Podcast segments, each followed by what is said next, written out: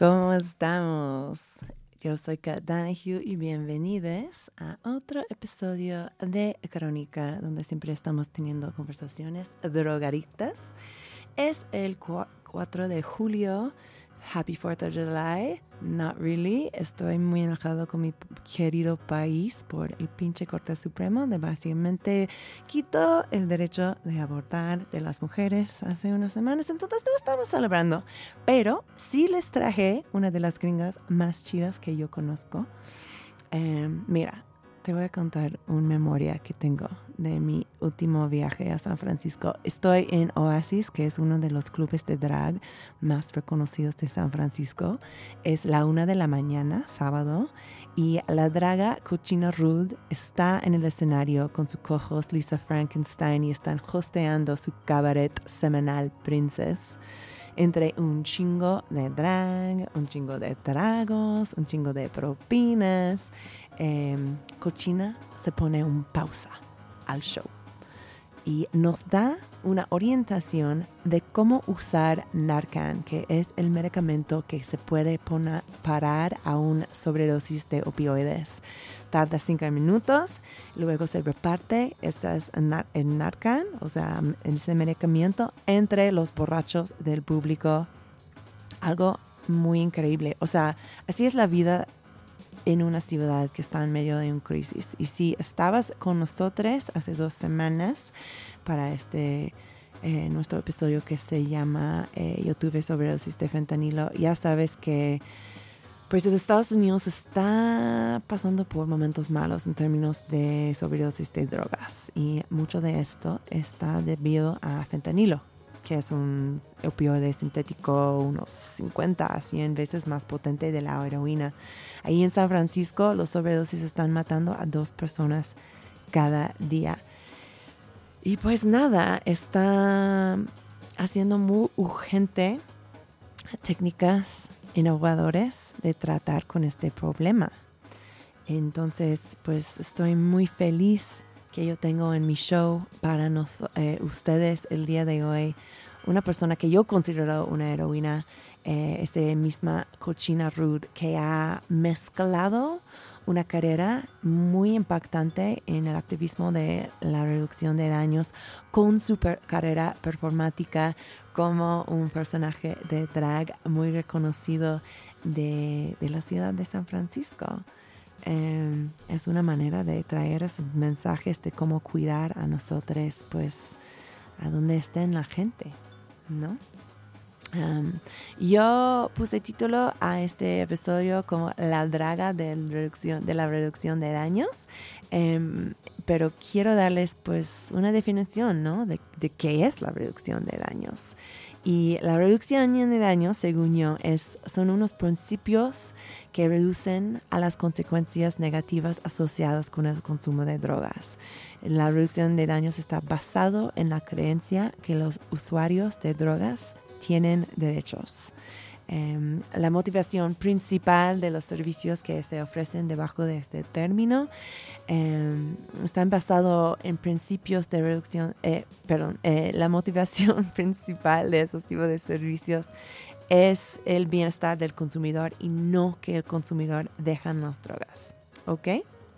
Entonces, bueno, vamos a escuchar de Cochina. Tengo que avisarles que este es nuestro segundo episodio bilingüe de Crónica. Es un experimento, amigues, pero yo pensé que este fue un tema tan importante que se valió la pena eh, tratar de hacerlo. Eh, entonces lo que va a pasar es que yo voy a tocar pues un segmento de mi entrevista que, con, con Conchina que hicimos en su casa allí en Oakland, California. Y luego les voy a dar un sumario en español. Entonces pues si les gusta el formato, si no les gustó el formato, si les parece X, pero había un parte que les gustó, etcétera, etcétera, eh, quiero eh, escucharlo de ustedes. Entonces, pues comunica conmigo en el Instagram de Crónica, arroba Crónica CDMX. Ok, en el primer segmento, segmento que vamos a escuchar, la cochina habla del principio de su carrera en la reducción de daños que toma lugar en una clínica de SIDA en California. Luego se va a trabajar en la clínica de St. James, que es una clínica súper importante e increíble de San Francisco que fue fundado por y para los trabajadores sexuales. Y ella estaba encargada en su programa de detección de VIH. Entonces habla un poquito de esto y también habla de cómo fue empezar el primer, pues un van más o menos que se llama Naughty Nurse, que dio estos tipos de servicios de, de, de, pruebas de VIH y otros servicios de salud por la noche. Entonces para la gente que estaba en las calles por la noche, los trabajadores sexuales y también pues las personas en situación de calle. Eh, vamos ahí, ¿no? Time, I am recording an episode of Crónica in English. So let's see how my interview capacity is in my own native language. But I'm here with a San Francisco great with Cochina Rude. Um, we are here in her bedroom in uh, Oakland. And yeah, Cochina, can you tell us who you are and what you do? Hi, yeah, I am a drag queen called Cochina Rude. Um, I am based in the San Francisco Bay Area, living in Oakland, and I am an MC uh, and a harm reduction advocate. Perfect. And we started out this episode. Um, you've picked a, a, fantastic playlist for us today. And we started out this episode with a project of yours. Can you tell us a little bit about the track that we opened with? Yeah, so I a, am a singer for a band called Lollygaggers. Uh, it's separate from my drag uh, project, but uh, you know, since 2017, uh, a group of my friends uh, created a, a an all queer post punk kind of band project that you know we've been playing shows since. We still play shows pretty often, and uh, I'm really proud of it. It's really fun to make music. Beautiful. And where can people find your music? They can find our music on any major streaming platform. We're on Spotify, Apple Music, uh, Bandcamp, um, Instagram, etc. Uh, under Lollygaggers uh, with a space. So it's two words. Perfect. Great. Um, so you are such a multi hyphenate. Um, I am not here to talk to you about your post punk career, but I am here to, t- although I love hearing about it. Um, but I am here to talk to you about your stellar uh, career and projects that you have in harm reduction. Can you tell me a little bit about how you got started in harm reduction? What was your first your first interaction with that? What draw you drew you to the field? Um. W- when I was in college, actually, I had an internship at uh, an AIDS organization in Sonoma County, uh, which, you know, based in the San Francisco Bay Area. It's about where you're originally from. You're a, a, Bay native, is that correct? Correct. Yeah, yeah. So I uh, was living in the in Santa Rosa, which is about an hour north of San Francisco, and so I. Uh, became an HIV test counselor, and so uh, I would provide rapid HIV testing uh, for people who would walk in to the AIDS center. Um, I eventually would go on to do site visits at the local jail. Um, I worked often with people who uh, did sex work, uh, with people who were uh, part of the local gang kind of, I guess, community or whatever. Gang members, sex workers, people who use drugs. That kind of became uh, the people who I was working with the most. Incredible. Um, and then later on, you actually transitioned to work with an organization that is truly a San Francisco institution um, called St. James Infirmary. Um, for the people who are listening to this podcast, uh, tell us a little bit about St. James Infirmary and the work that they do. Yeah, thank you. So, St. James Infirmary is uh, first and only peer run clinic for sex workers in the United States, uh, founded by Margot St. James, uh, I want to say 22 years ago. So it's been around for over 20 years in San Francisco. Um, I was the HIV program manager at St. James Infirmary for about three years um, and had done uh, harm reduction related work, mostly as an HIV test counselor and preceptor uh, i want to say for like four years before that. Okay, and as HIV program director, uh, what did that job entail? Uh, my job entailed uh, overseeing the entirety of sexual health testing services at St. James Infirmary. Uh, I supervised a team of test counselors and outreach workers uh, who would work primarily with the target population of sex workers, of course, but inclusive of uh, other marginalized communities such as people experiencing homelessness, people involved in street economies, uh, drug users, etc. Um, so, in other words, who we would consider to be of the highest risk for uh, communicable diseases. Another thing I did at St. James Infirmary uh, was, along with the outreach coordinator Celestina Pearl, uh, launched a uh, mobile testing unit. Uh, we called it the Naughty Nurse uh, van. I love Uh, that. yeah, totally. You know, by sex workers for sex workers. Um, and so that van um, did outreach for street based sex workers, both in the Mission District and in the Polk Street neighborhood. Um, you know, multiple times a week, uh, would go out from the hours of like 10 p.m. to 2 a.m. And um, yeah, would work with uh, street-based communities, and to this day, uh, that that van is the only late night uh, kind of like I don't know service that is provided by like a nonprofit or like a health-based organization in San Francisco. we have chosen a track to celebrate this beginning of your career in harm reduction. The song is actually called Harm Reduction and it's by Pressed. Um, can you tell us a little bit about this track before we play it here on Crónica? Uh, sure, it's um, just a hardcore band that uh, wrote a song called Harm Reduction. I don't even necessarily know if they have any background or any serious uh, invest investment in harm reduction as a philosophy or practice, but um, you know, it, it speaks to my, um, shall we say, my tastes. Perfect. Well, let's listen to that and we'll be back with more Crónica. Entonces estamos escuchando Harm Reduction, una canción por Perest. Estás escuchando también a Crónica en Radio Nopal.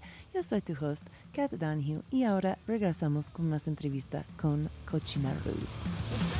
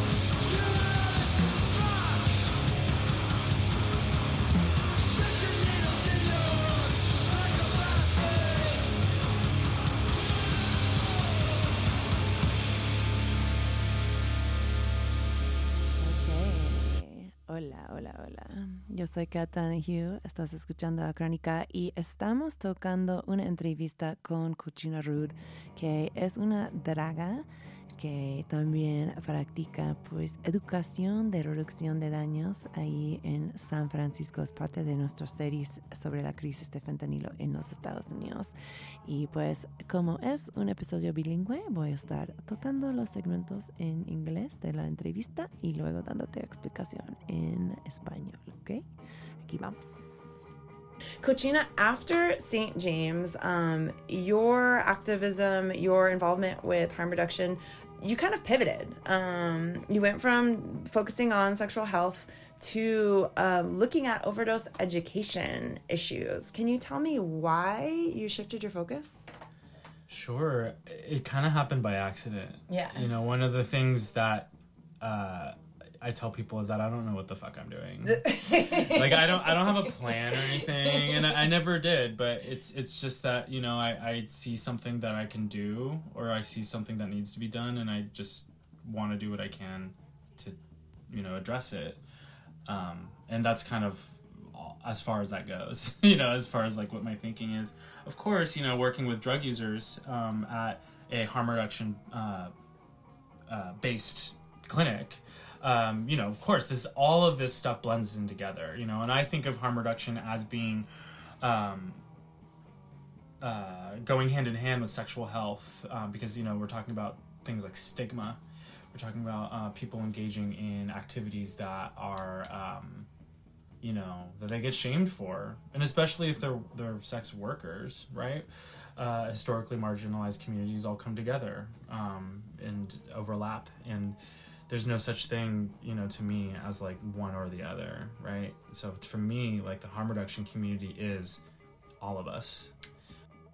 Ok, entonces allí estaba hablando un poquito de cómo la responsabilidad de la reducción de daños es para pues todos, básicamente, y eh, cómo se relaciona el trabajo en eh, en los servicios de salud reproductivo y de, de, infecciones transmitidas sexualmente, en que ella estaba trabajando al principio, con esto a lo que cambió, que fue los servicios para los usuarios de drogas.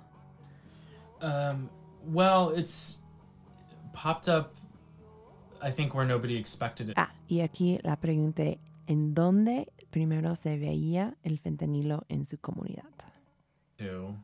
Um, you know the from my time working at St. James and also just being a harm reduction counselor in general, um, the first time that I really started to understand what fentanyl was about was I want to say in 2017 or 2018. Um, you know, I was uh, providing HIV and hepatitis C testing at the syringe access program at St. James, and um, you know, what, uh, we had a, a participant uh, come in for a test, and in our conversation, you know, um, he disclosed to me that um, he sold fentanyl. And at this point, I had only heard of fentanyl as like the scary thing that you know um, was, uh, you know, to blame for like a significant spike in overdose death. But I didn't really like. It didn't really occur to me that there's a market for fentanyl, mm. right? And so when this participant told me that he sells fentanyl, you know, one of the things he said was, well, let me put it this way. When somebody drops, like overdoses and dies from a plug, everyone knows, oh, well, that plug has the good shit. Let me go get it. Ok, so ahí estaba hablando de la primera vez que escuchó del fentanilo y fue de un plug, que es como una palabra para dealer o una persona que vende drogas. Y este dealer, este plug, estaba diciendo a Cochina que em, cuando una persona tuvo un sobredosis de fentanilo, todos los usuarios de fentanilo en San Francisco se fueron a buscar su dealer porque supuestamente el dealer tenía the good shit. That was when it kind of just dawned on me that this is going to be a much more complicated thing than I expected. Um, you know, and I'm somebody who, you know, was in the position of being a service provider. You know, I've, I've been a drug user as well, but, um, you know, and so since then, that's been several years. Um, and now we're seeing um, overdose deaths among a community uh, that has not experienced it in the same way historically. Uh, you know, going to like the club, going to the stud bar, um, doing coke in the bathroom at like a bar in South of Market or in the Mission or something like that. You know, weekend warriors, uh, etc. these types of people, right? I know at one point you actually, uh, unfortunately, witnessed an, an overdose take place due to fentanyl um, in, in, a, in a setting that you weren't perhaps expecting. Can you tell us a little bit about that? Uh, yeah, sure. So, uh, and this was relatively recent, you know, um, Folsom Street Fair last year, so less than a year ago. Um, I was at a friend's house party um, off the main block of Folsom Street.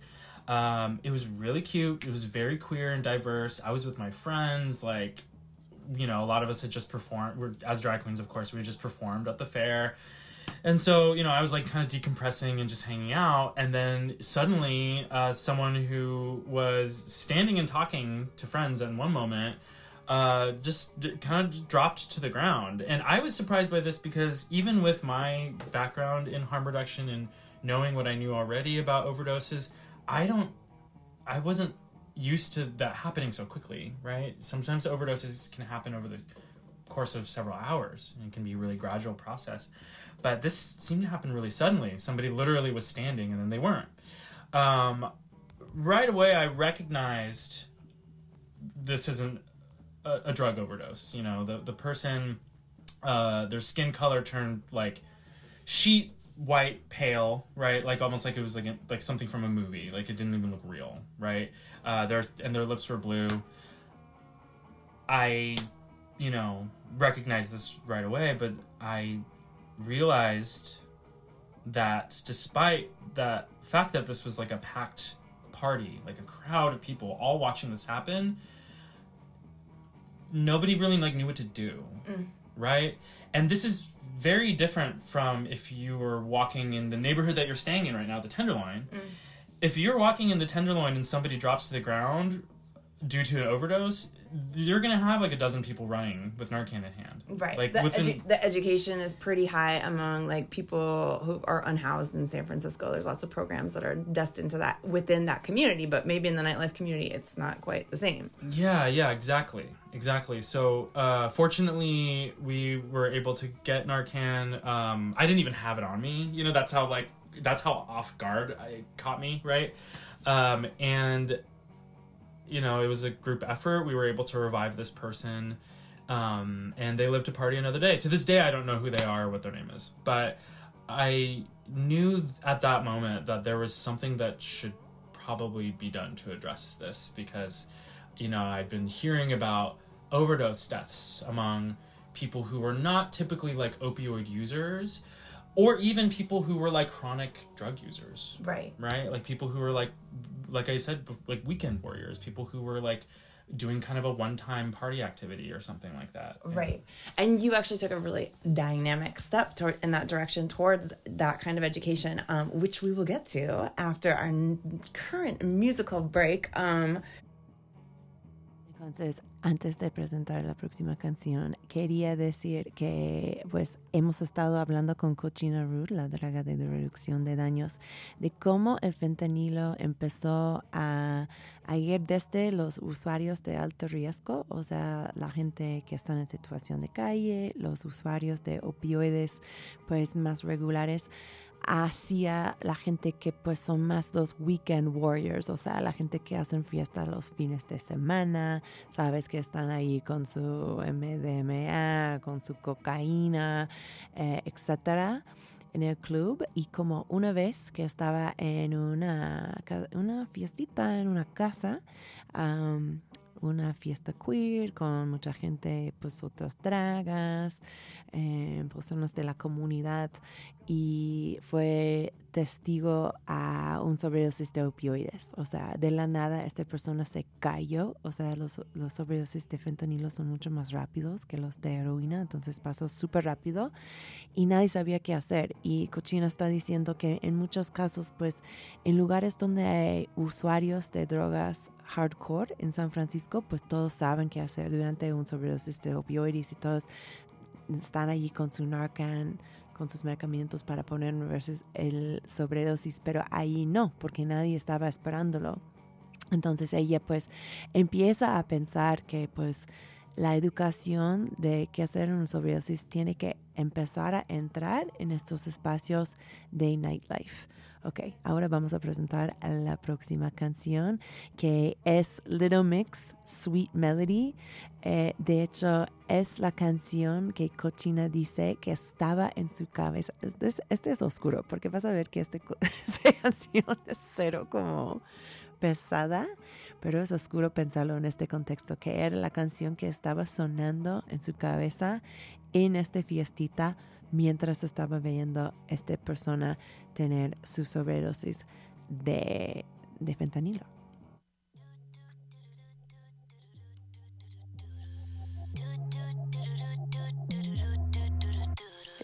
Whole life, there was this boy that I.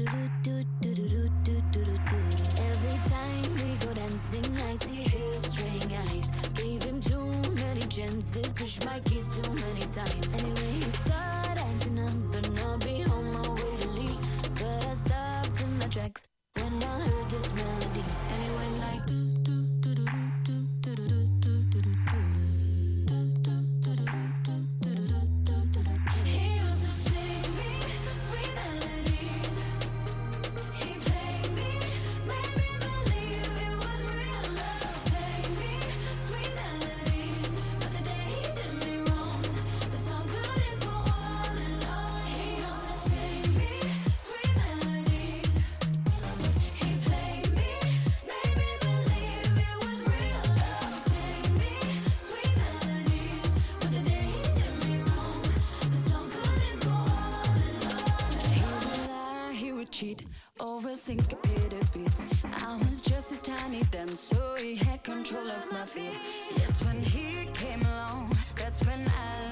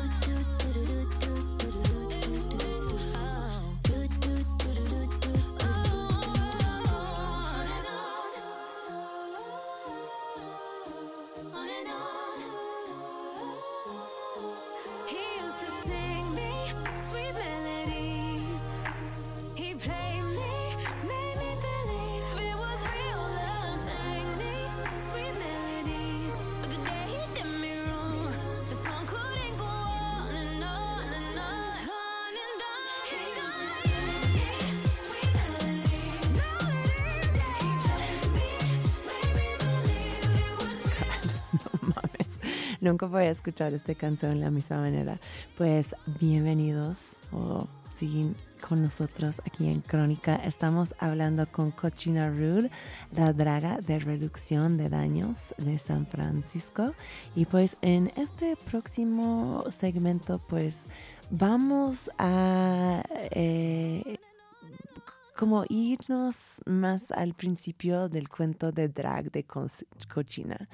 Ella va a contarnos eh, por qué empezó como una draga y un poquito sobre su mamá, la reconocida Fatima Rude, que fue un freak mega famosa de la contracultura del under de San Francisco.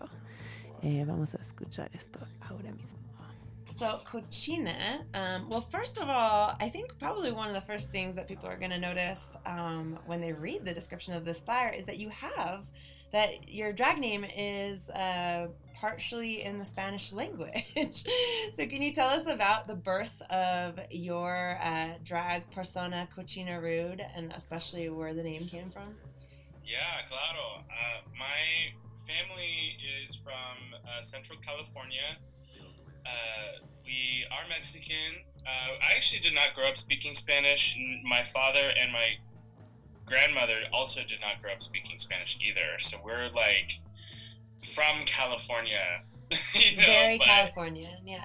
yes, yes. But uh, when I was a kid, my grandmother would always call me cochino. Uh, you know, she had little words, nicknames for us. Uh, I usually had like, you know, food on my face or something like that. So my grandmother would, you know, so cochino, cochina, ay, cochina, you know, that was a, a common phrase that in my family when I was growing up. And so my drag name, I don't know how I decided to just make my name Cochina because it was so obvious, but uh, and and kind of funny. I don't know. Uh, sometimes people who don't speak Spanish think it means like kitchen, like in Italian, like cocina, you know, or something. And then I tell them, you know, this is much fun if you speak Spanish. But Perfect. So, grandma came to mind when you were looking to, to name your drag persona. How did you get into drag in the first place? Um, my entry into drag was through my drag mother, Fatima. The legend Fatima And- Rude. Yes, Fatima Rude. Uh, rest in peace, uh, or rest somewhere. Or I mean, maybe rest in violence. I don't know what she would want actually. But, Introduce Fatima to people who are not aware of her radical drag legacy. of course. So, Fatima uh, was a drag performance artist and freak, like true, real San Francisco freak.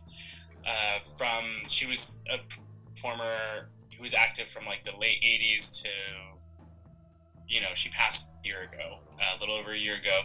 She was in Portland actually. Um, she passed, but she spent most of her life in the San Francisco Bay Area. She was an incredible performance artist and makeup artist, but she was very well known for bringing punk rock energy and freak show to the drag stage. So she was probably the first drag queen to bring the show show act of stapling, like using a staple gun to staple things to yourself, like dollar bills.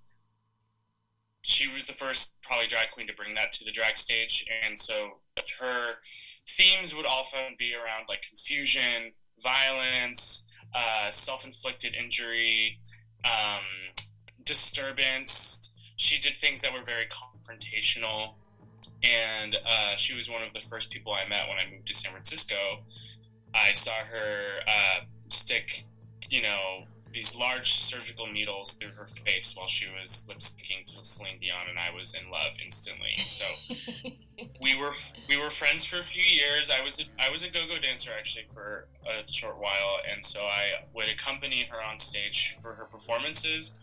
I would like you know wear a, a mask and like a jock strap or something, and then I would maybe use her staple gun to staple dollar bills to her body and my own. And then that You- was you- before I even Yeah, you, you. I wanted to say that you, you you carried on the legacy of the staple performance. Yes, it was a staple, if you will. Mhm. Um, I had to.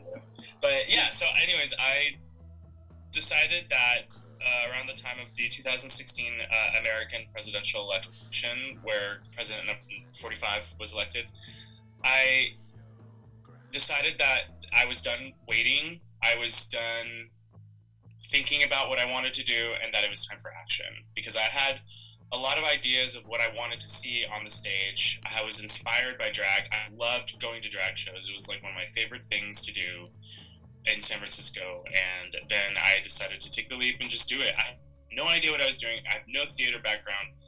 I maybe took one theater class in high school. I am not a dancer. You know, like I d- did not know what I was doing at all. And uh, So you had a me high threshold for pain, which is clearly a, a, a staple, if I can use your wonderful pun, in the world of drag. yes, yes, yes, absolutely. So, and, and that is something that I was doing at the very beginning. I did not know how to do makeup or anything. It was very clear I was amateur, but I would do really weird things. Uh, I had one. I had one number where I would remove my own makeup with my spit. Ooh. it was like I would Okay, so basically. Ay, perdón. Ok. Entonces, básicamente, está hablando como sus raíces radicales del drag que hace, que realmente es una cosa que pasa mucho en, en San Francisco. O sea, es una ciudad que está muy divorciada de este tipo de drag como drag race, como televisada y así. El drag en San Francisco tiene pues una historia más de subversión, de activismo. Eh, la mamá drag de Cochina Fatima era un mega freak que su acto, eh, like, signature, ¿cómo se dice? Eh, era que se puso grapas en ella. Entonces, por ejemplo, cuando la gente le dio, le dio como billetes de propinas, ella lo, lo, lo pegó a su cu- eh, cuerpo con grapas. Entonces, pues Cochina fue como creada en este, en este tipo de, de mood, ¿no? Okay, we're back on Crónica, and I'm here with Cochina Rude. Um, so we've kind of been building up to this point, um, but Cochina came from a radical drag background. Her mother, Fatima Rude, an incredible freak in the San Francisco drag scene. Um, I think that now we're going back to like I want to go back to a couple segments ago when we were talking about this overdose that you had witnessed at uh, at a Folsom Street Fair party that kind of shocked you into realizing that the nightlife community also necessita, nece, um, see I'm going bilingual, uh, also needed um, harm reduction education. Um, can you talk a little bit about how you were able to bring like your your nightlife world and your harm reduction world together?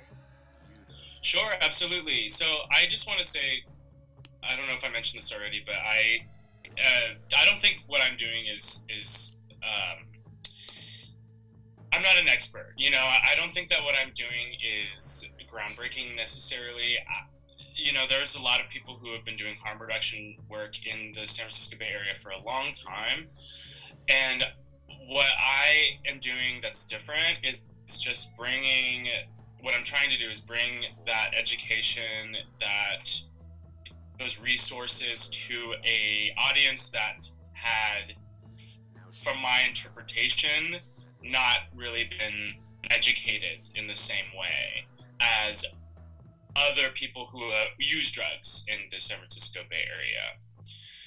So, you know, I realized that I had a captive audience every Saturday night at Princess at this drag show. Um, Which you've been doing since how long have you been doing Princess for? I don't think we mentioned. Well, Princess, my uh, housemate Lisa Frankenstein, also a drag queen. Uh, she's amazing. Shout out. Uh, she and I started to co-host Princess during the uh, first year of the pandemic, the COVID nineteen pandemic. It's it was actually it was a digital drag show, so we would host from our couch once a month, uh, and it was so much fun and, and very we would do- popular. I mean, it hit, right? Yeah, yeah. I mean, I think Tito Tito Soto is a person. He he I think has a really strong vision, and I think that that really brought everything just to a head. And when the businesses were reopening uh, in mid 2021, year ago, D'Arcy Drollinger, the owner of now the sole owner of Oasis, uh, approached Tito and asked if he would like to bring Princess to uh, Oasis as the Saturday night show because Heklina, who had previously done the show Mother, which is a legacy from Trannyshack, of course. Very famous. Uh, People down here know about Mother. I was I was surprised. People were like, "Oh, I, I've heard of a drag show in San Francisco called Mother." I was like, "Oh, that's what Princess took the place of." Oh wow, wow, yeah, uh, it's great. And Heklina, she she moved to Palm Springs. She's doing something else now, so we we slid into that spot. D'Arcy did ask us to do it. We had no, I we were not ready, you know, like mentally for this, you know, and and we it was just the coolest thing ever. So we didn't want to take it for granted. So Tito, you know, he likes things to be big and um, you know outrageous and fabulous. So we started off with a bang. Pride last year was our opening night, and now we've been doing this in person for over a year, every single Saturday night. Yeah, really beautiful. I had that. I, I really appreciate how um, I had the opportunity to, to go to Mother on this past trip, and I really appreciated how you guys were able to mix these like big ticket RuPaul drag race girls with like a lot of local talent, especially local talent of color. Like it was such a great um, mix of drag that like I don't know, it made me excited. But anyways, I was also very excited about what you've done with the show because you have this phenomenal lineup every Saturday night, which I can't imagine what it's like to put on a weekly drag show. That sounds well, maybe I can because I do a weekly radio show, but um, no, I only deal with one drag queen maximum for each episode. But um, but yeah, but you've managed you in the middle of these shows, you take a moment out to do drug education, like how you you do a, a five minute orientation on how to use Narcan, which we've been talking about is the drug that is used to reverse opioid overdoses. How did you come up with this idea? Like, how did you know that you could take five minutes out of a busy, drunken, wild drag show to teach people about about opioid overdose reversing medication?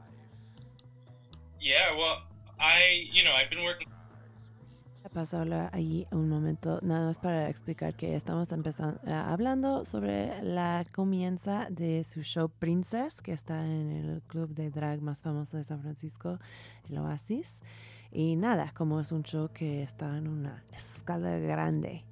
Y ahora vamos a hablar de, de cómo ella pensó en empezar a hacer orientaciones de educación de drogas, pues en un sitio así.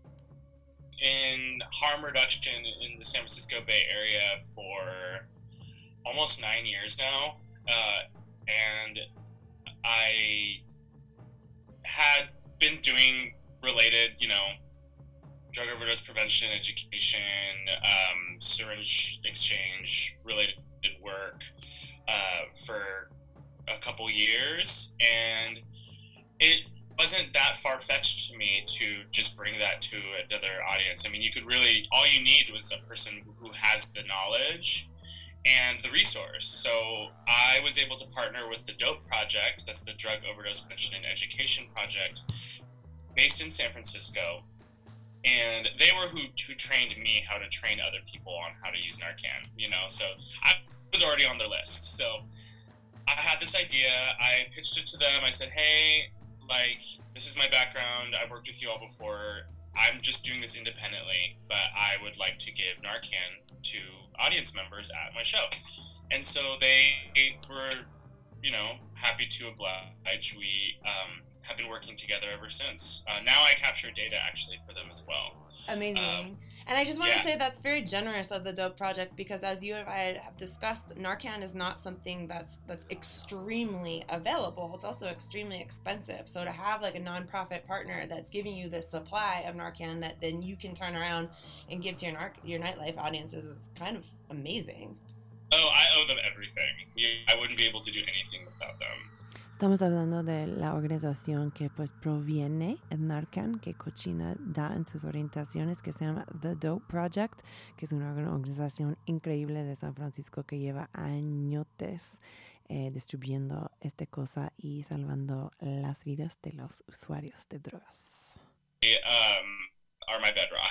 and um, you know, I, I've known through the years, I've known people who were have worked there, um, and, and yeah, they're just great, and they make it easy. One of the the um, one of the things that they had identified in years previous was to get this life-saving medication, Narcan, naloxone, into the hands of people with the least, the lowest barrier threshold. So the, at the end of the day, they recognize that the most important thing is getting life-saving medication into the hands of people who need it.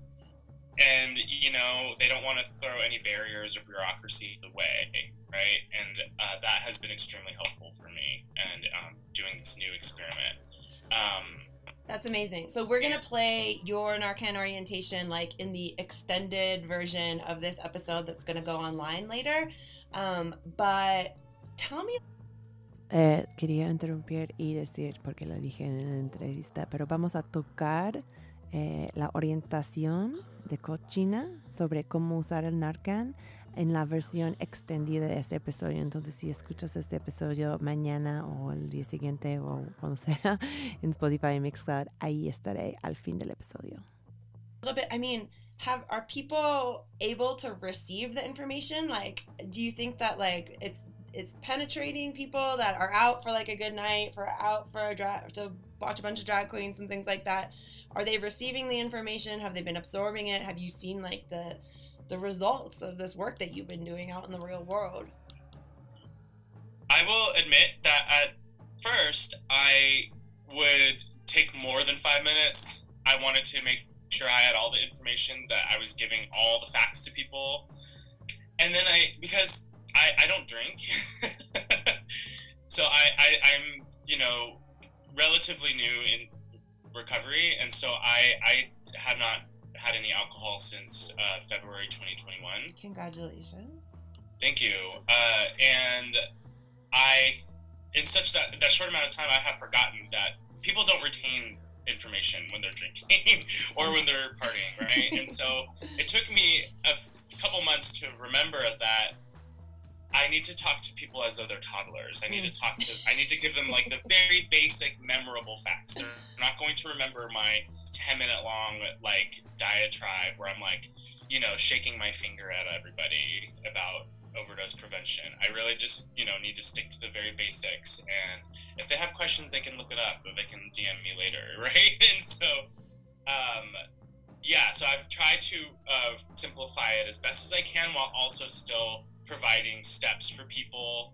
I have a visual, um, I have a visual graphic behind me most of the time that has like a little, a short checklist of things to do if you witness an overdose, how to identify an overdose, um, because I do think those things are important. It's not enough for me to just hand a box of Narcan to somebody of nasal spray and say, "Here you go, good luck." I, I want people to have the con the context. Narcan is also supposed to be used. It's not supposed to just sit on the shelf.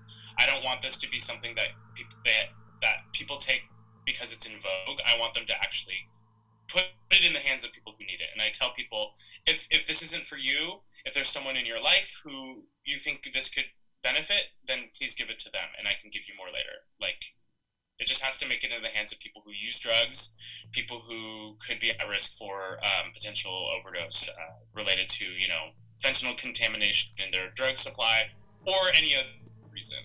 Entonces está hablando ahora de cómo la meta no es que todo el mundo tiene el Narcan, ¿no? O sea, el meta es que todo el mundo que puede usarlo o puede pasarlo a alguien que, que puede usarlo tiene el Narcan, porque la verdad es que aún en los Estados Unidos, en México no existe, pero en aún en los Estados Unidos está súper costoso si no tienes, o sea, y difícil de obtener.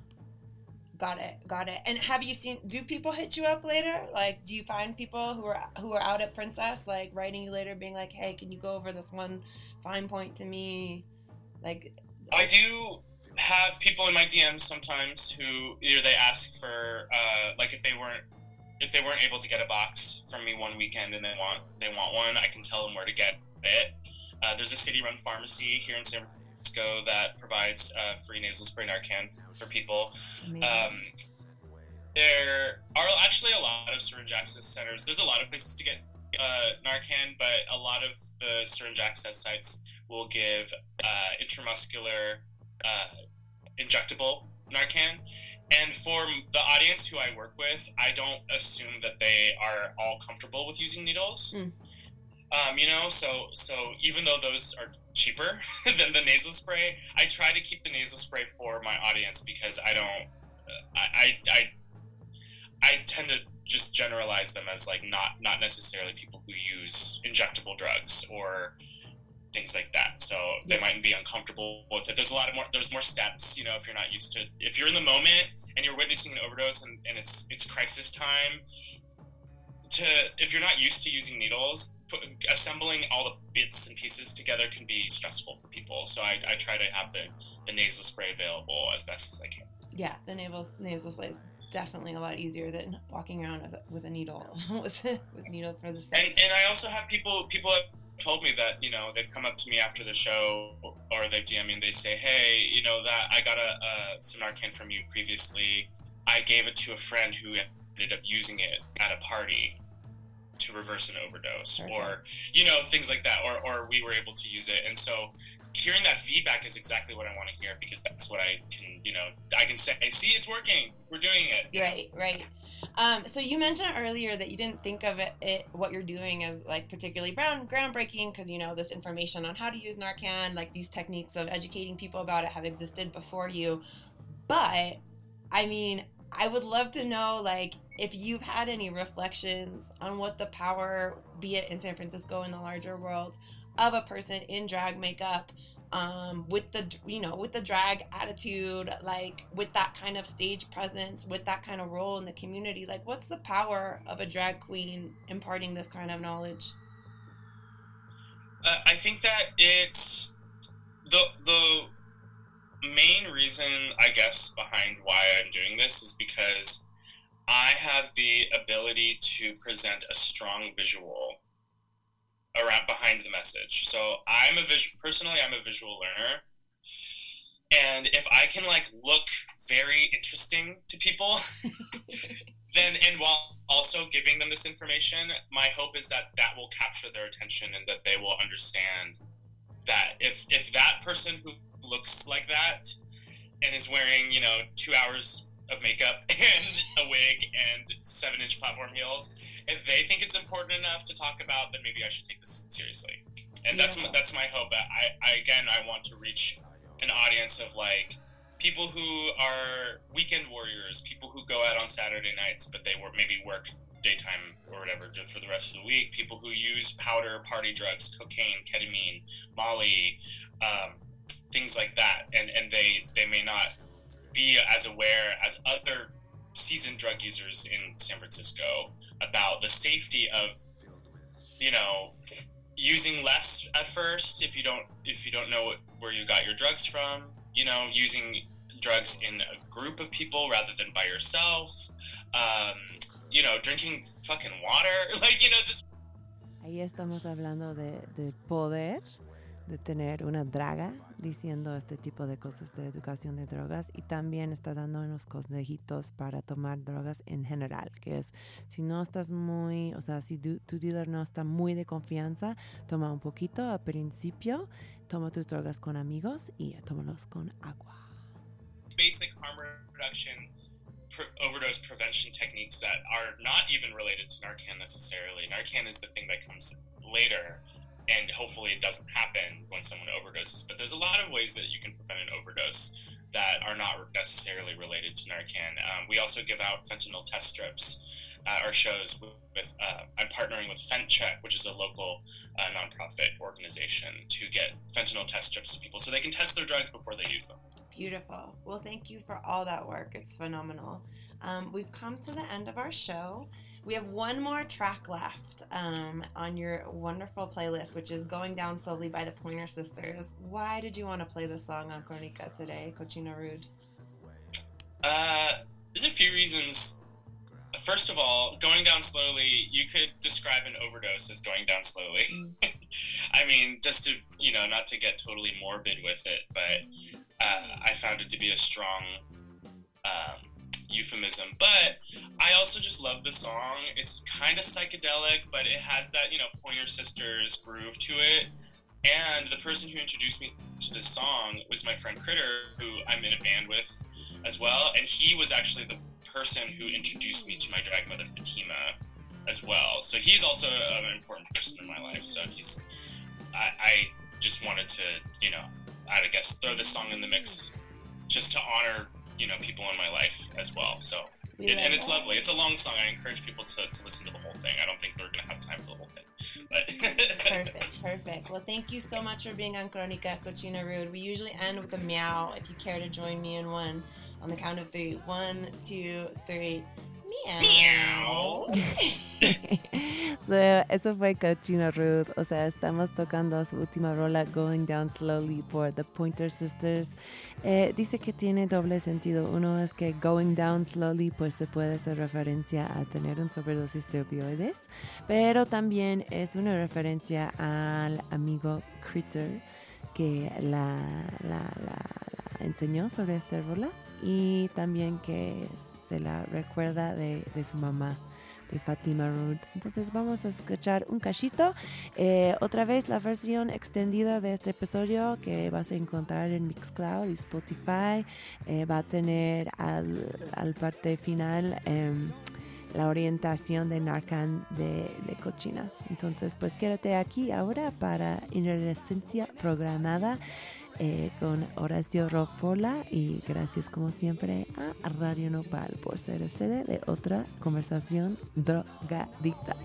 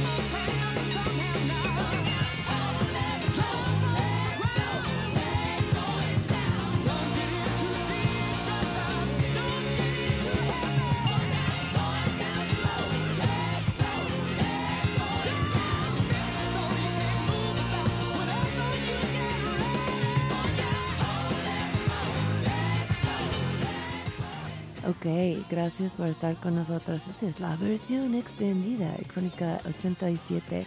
Y tenemos aquí la orientación de 5 minutos que más o menos vas a escuchar si vas a un eh, show de, de Cochina Ruth. Eh, también, si no estás súper bien con el inglés, eh, no pasa nada. Yo voy a poner en los detalles del show un link a esta información en español por San Francisco AIDS Foundation. Entonces, pues ahí puedes encontrar. Desafortunadamente, Anarca no está muy disponible en México, pero por lo menos puedes escuchar esto para que se puede anotar, o sea, para puedes saber qué son los signos de que alguien está teniendo un sobredosis de opioides y pues en estas situaciones llamamos la ambulancia y hacer las respiraciones eh, de safety breathing. Esas son buenas opciones, ¿ok? Gracias por estar con nosotros en Crónicas. Uh, Narcan is really easy to use. It is a drug that is designed to uh, stop the pleasure receptors from receiving an opioid in your brain, Mhm. right? So it's like an opioid blocker. It's an opioid antagonist, um, but it's that's all it does, and it doesn't do anything else, right? So like if somebody were to use it on me right now, it would have no effect. If someone did one dose or ten doses, it would work still. Um, but if some, but the withdrawal of the person's like a user will be worse if they if you use more Narcan than less. So it's a fine line. But anyways, what you want to do is you want to check to see if a person is actually overdosed. How And do what- you know that? And what that looks like is the person has stopped breathing, or their breath is very labored or shallow, or their conscious is their consciousness is leaving. The telltale signs of when it's time to act with Narcan would be if the person is a dark skinned person, like or um, someone with a lot of melanin, their skin tone will be like an ashy gray kind of color, and then their lips will be like a purple. But if they're like a lighter skinned person, uh, their skin color will be like sheet white, and their lips will be blue. Regardless, the lips will be darker than the skin color, and it'll look weird. Like it'll look like something that's out of a movie. And that's because they're not getting any oxygen to their brain. So, what you'd want to do is you want to have somebody near you call 911. In most states in the United States, uh, I can't speak for the internationally, but there's Good Samaritan laws in place, meaning that if you're using too, if you're partying, you won't get in trouble or arrested or anything for calling the police or calling for help because you're acting in good faith to save someone's life. So in California, there's a law that pre- prevents you from not using Narcan, right? So you should be using it, right? So call 911, make sure the paramedics are on the way just in case there's something that goes whatever. And then uh, use the Narcan. So in the case of the nasal spray, uh, there's two doses in each box. Uh, each dose is four milligrams. You can use two at once. You can use one at a time. I, I suggest using one at a time Yeah. uh, because Narcan takes two to five minutes to kick in. Oh. So you should expect up to five minutes for this to work. Oh, okay. And five minutes is a long time when someone's not breathing. It's really scary, and you're, if you're in the moment, it's like the longest five minutes of your whole life. So, after you use this, I recommend rex, we're doing rescue breathing. Okay. So that's when you have someone, you know, flat on their back, ideally with their chin up. You pinch their nose, and you give them one regular sized breath every five seconds Every so five seconds. it shouldn't be like too much, you know. Like people want to be like forceful and like breathe more, like you know. But you A regular breath. A regular breath. sized breath. because it would. There's no point in you you getting you losing your own breath, right? Because you're giving somebody else breath. So, um, and uh, ideally that should work. You know, after five minutes, if it doesn't work, then you use a second dose. Is what I would recommend. You don't have to do it that way. You can also use, like I said before, you can use multiple at once. However, if somebody's like a regular user, again, they're going to have a worse withdrawal the more you use. Narcan only works for about an hour. Oh. The injectable and the nasal spray, there are differences. Then uh, I don't remember exactly how what the time length is for each, but you should. When someone wakes up, you should stay with them for at least an hour. If they're Could they start overdosing again the, after an hour? so the hypothetical would be like, let's say I'm a opioid user, and I overdose and someone Narcan's me. I'm withdrawing. I feel like shit. What will solve it? Using more. Mm. not only will it be ineffective because the opioid blockers are in your brain, once it wears off, you then have the potential to just overdose again because of you used more substance in the, the time that you were. Does that make sense? Yeah. If if if someone so like it's unlikely that someone's going to overdose um after the Narcan just from one dose, but if they but if they re-up because they can't feel the effects anymore, um that's where it, you could actually overdose after the Narcan wears off. Yeah, that would be like a scenario.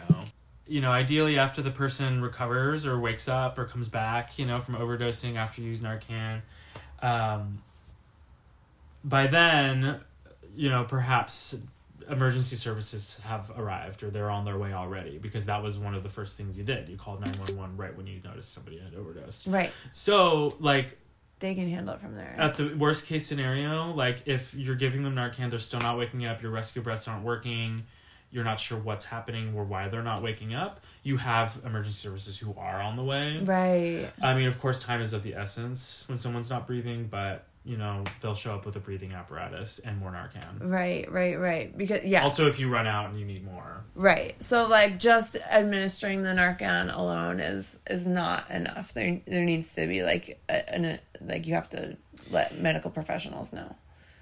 using the Narcan alone can be enough. It just if you want to just be extra cautious and cover all your bases. Yeah. And uh, you know, but that's what that's what it is. That's how it works. Yeah, you That's did how it it. works. Thank you. Uh-huh.